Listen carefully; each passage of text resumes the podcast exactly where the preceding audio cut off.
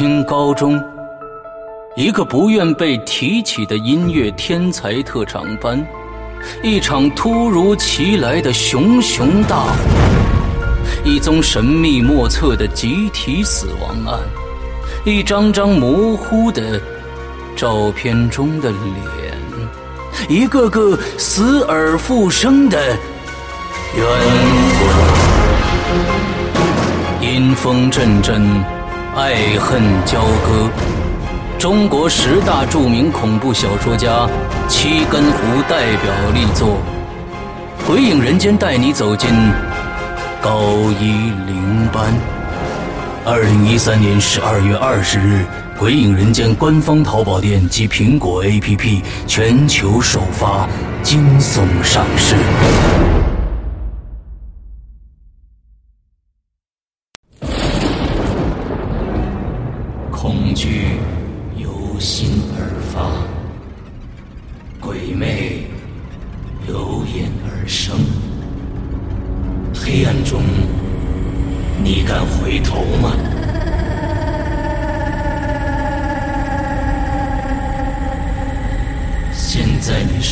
到的是《鬼影人间》，十四年猎鬼人，作者李一凡，由孙一礼播讲，第五集。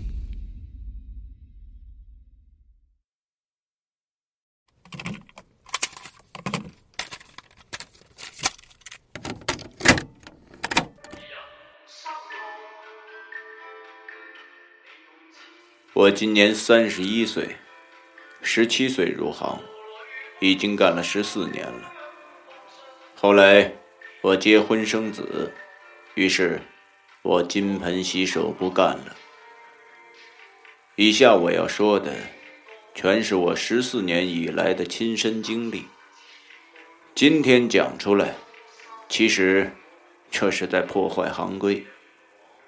另一方面，也是给大家。将灵异这个概念似信非信做个解答，希望各位今后遇到类似的情况之后，不必用一些错误的方法吓到自己或者伤害自己。在《鬼影人间》第四季的节目里，我将为大家讲述十四年猎鬼人当中的几个小故事。由于不知道到底是什么东西影响了孩子，所以我决定先问路。我的师傅教过我，问路用骰子和罗盘。这些年这个手艺我还是学得很棒的。问路的结果是这个家庭刚刚死去的亲人，就是这个孩子的母亲。一般来说，母亲是不会伤害自己的孩子的，哪怕他已经死了，死了的灵魂也是不该继续留在生前的环境的。可我能够猜得到，母亲的灵魂留下，是为了能够继续爱她的孩子。可能是由于分寸拿捏的不对，引起孩子反映出发热的迹象。我把得知的情况告诉了这个年轻的爸爸，他很伤感。他说，孩子的母亲在生前重度抑郁，硬生生的把自己的身体给拖垮了。全家想了无数的方法来挽救母亲，可是始终无果。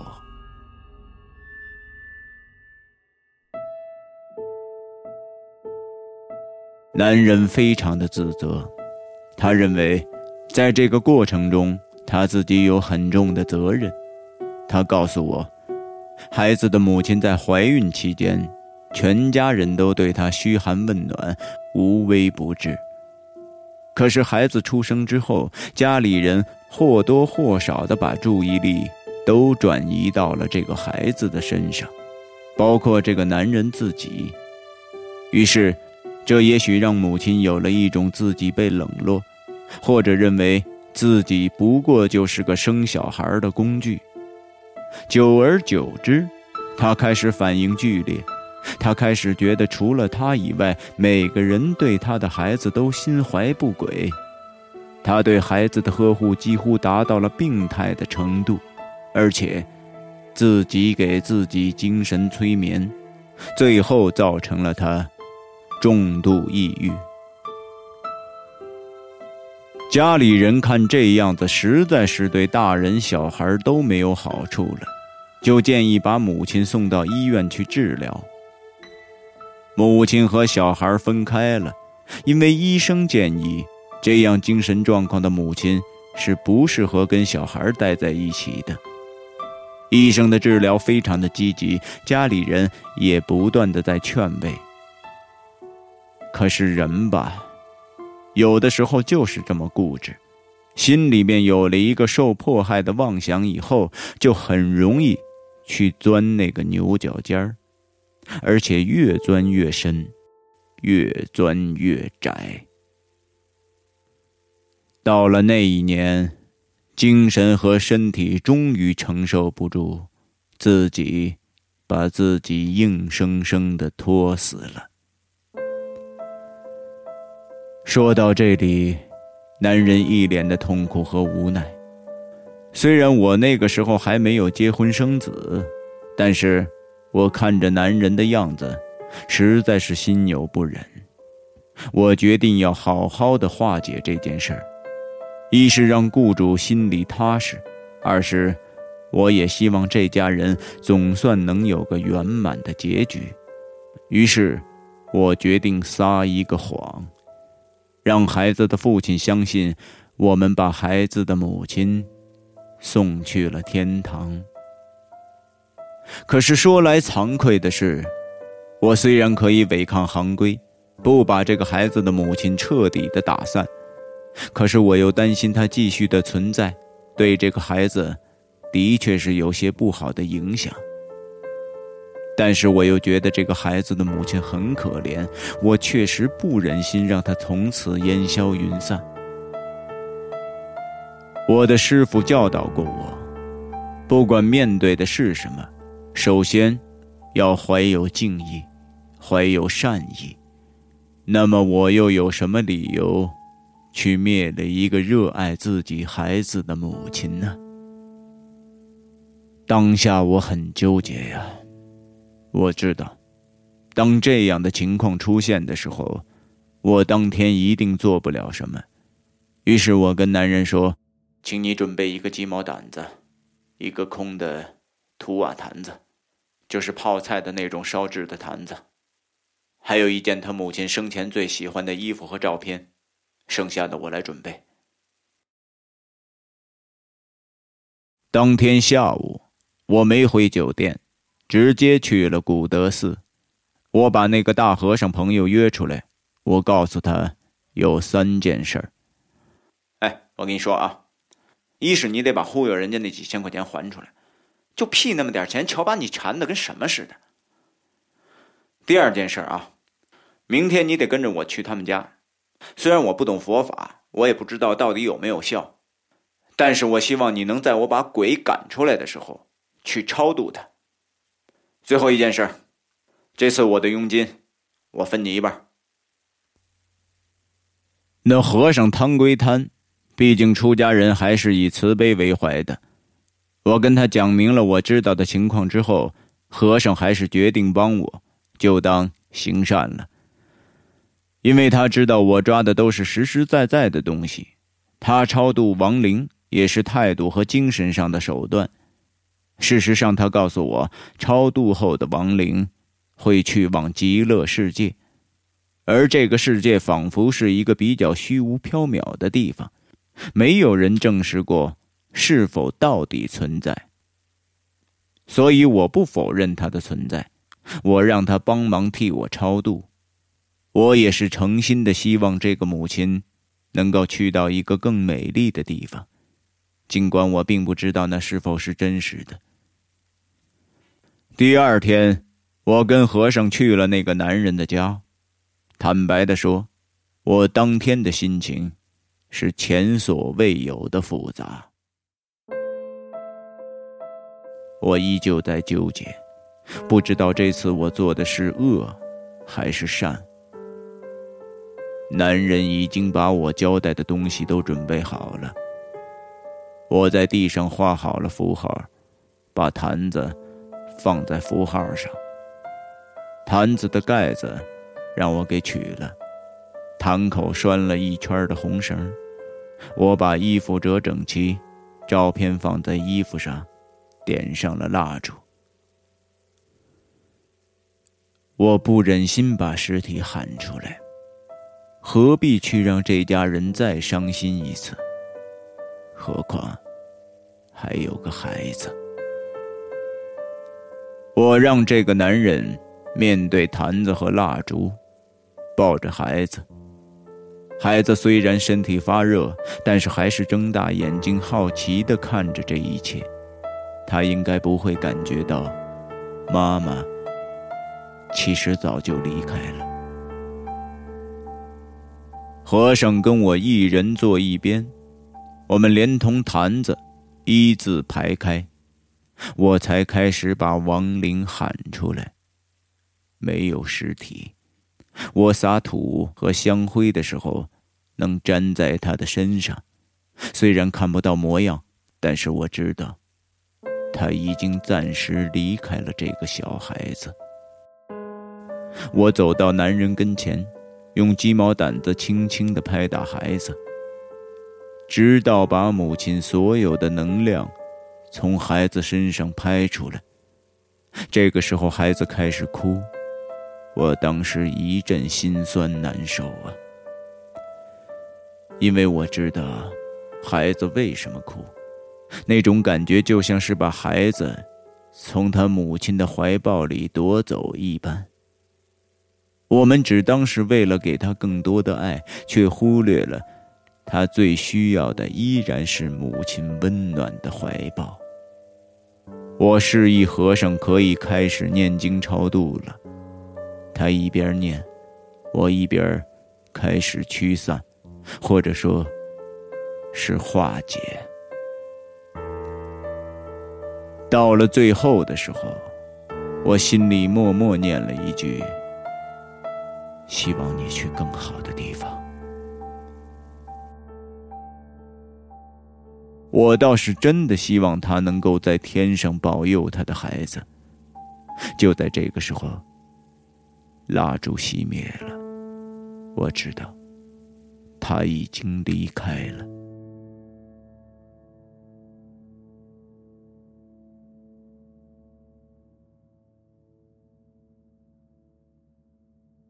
我让孩子的爸爸亲手把衣服和相片放到坛子里烧了，这是为了让生者和死者建立某种联系，或者说是感应。年年清明的时候，我也希望他是真的能够找到回家的路，来看看孩子，看看自己的爱人。孩子的父亲在烧衣服的时候。因为孩子一直哭着喊妈妈，这个男人和父亲坚持了两天的心，终于垮了。在自己的孩子面前，他哭得很崩溃。这个我不想说了，想着也挺难受的。结束了以后。我拿了一根红绳子，把之前师傅送给我的那颗狗牙从我脖子上取下来。我做了个项链，给这个孩子戴上了。佣金是汇到银行卡的，我兑现了我的承诺。我把钱分了一半给大和尚。大和尚是第一次跟我这样合作，他也是很感慨。最终他没要这个钱，我们就把钱，连同大和尚忽悠的那几千块钱，一起还给了孩子的父亲。和尚还跟那个孩子的父亲说，他会给这个孩子一辈子祈福。当天我没有动身回重庆，我也不知道为什么，我想在这个城市再多待两天，好好的沉淀一下。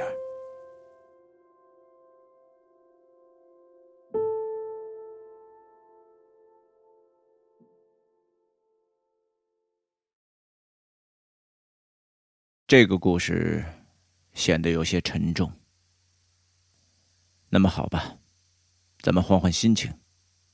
我再为你们讲一个手印的故事。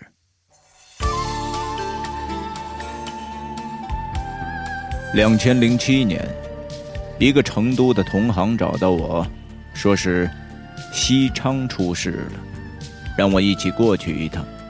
我细问发生了什么事情。同行 C 告诉我说，那边有两个我们的同行中招了。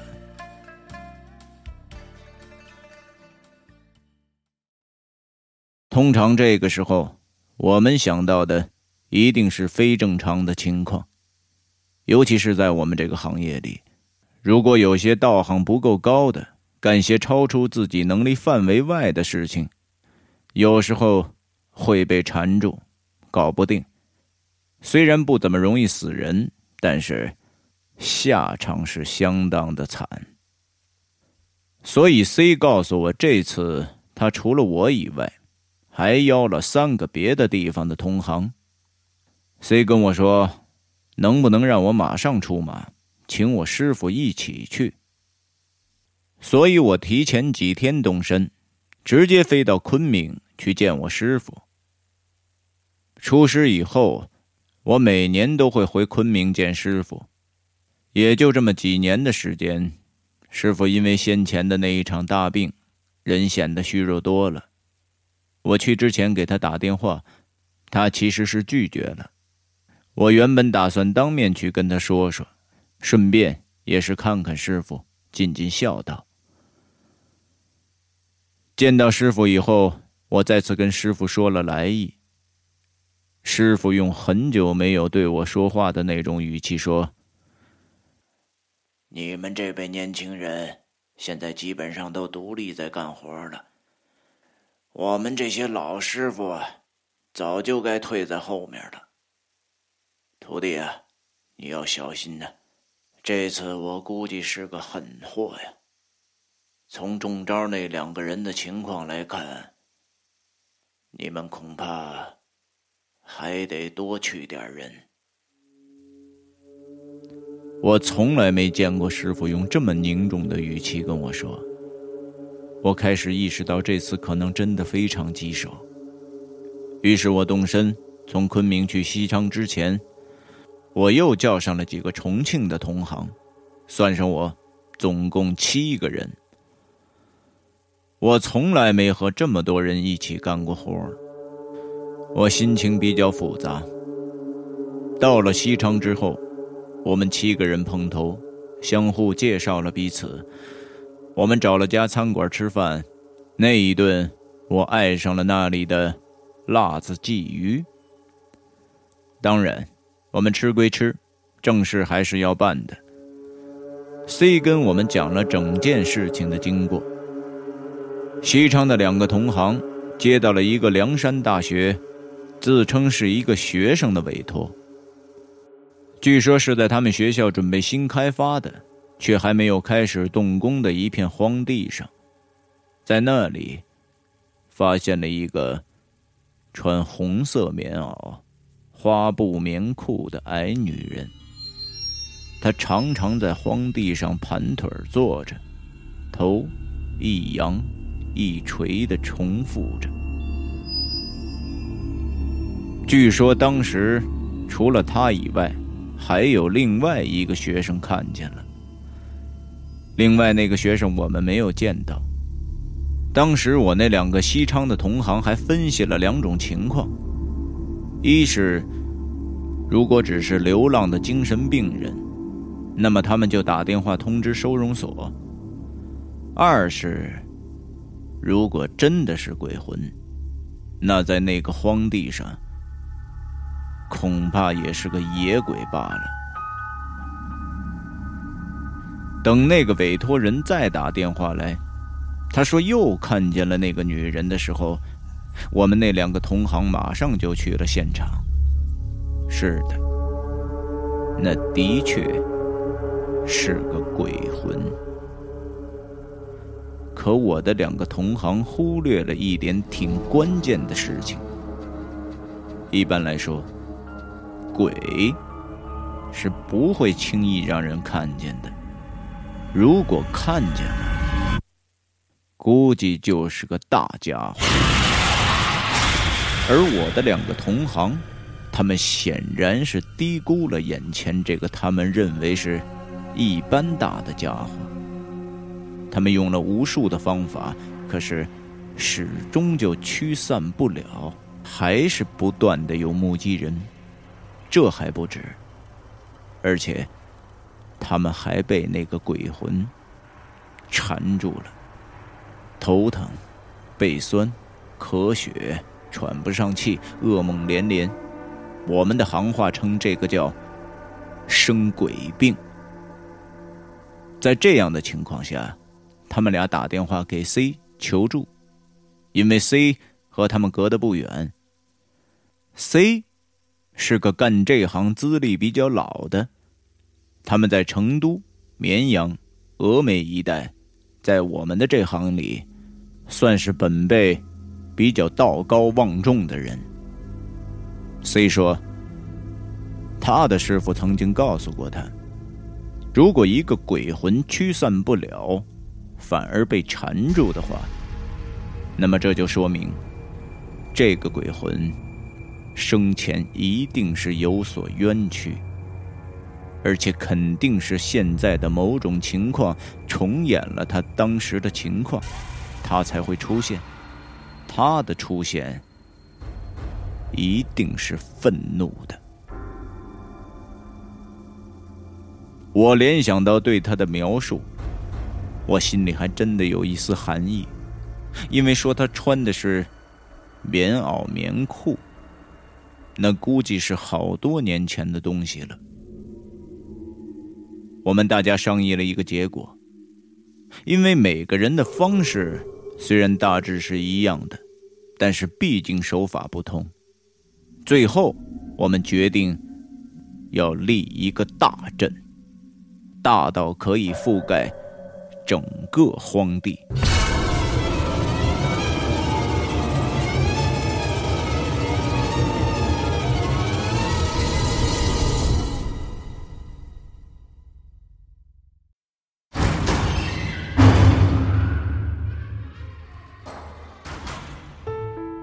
刚刚你收听到的是《鬼影人间》惊悚系列音乐剧，更多精彩，请关注新浪微博。鬼影人间，苹果手机用户请搜索 App Store 关键词“鬼影人间”，即可免费下载精彩 APP。夜深人静，恐惧来袭，你准备好了吗？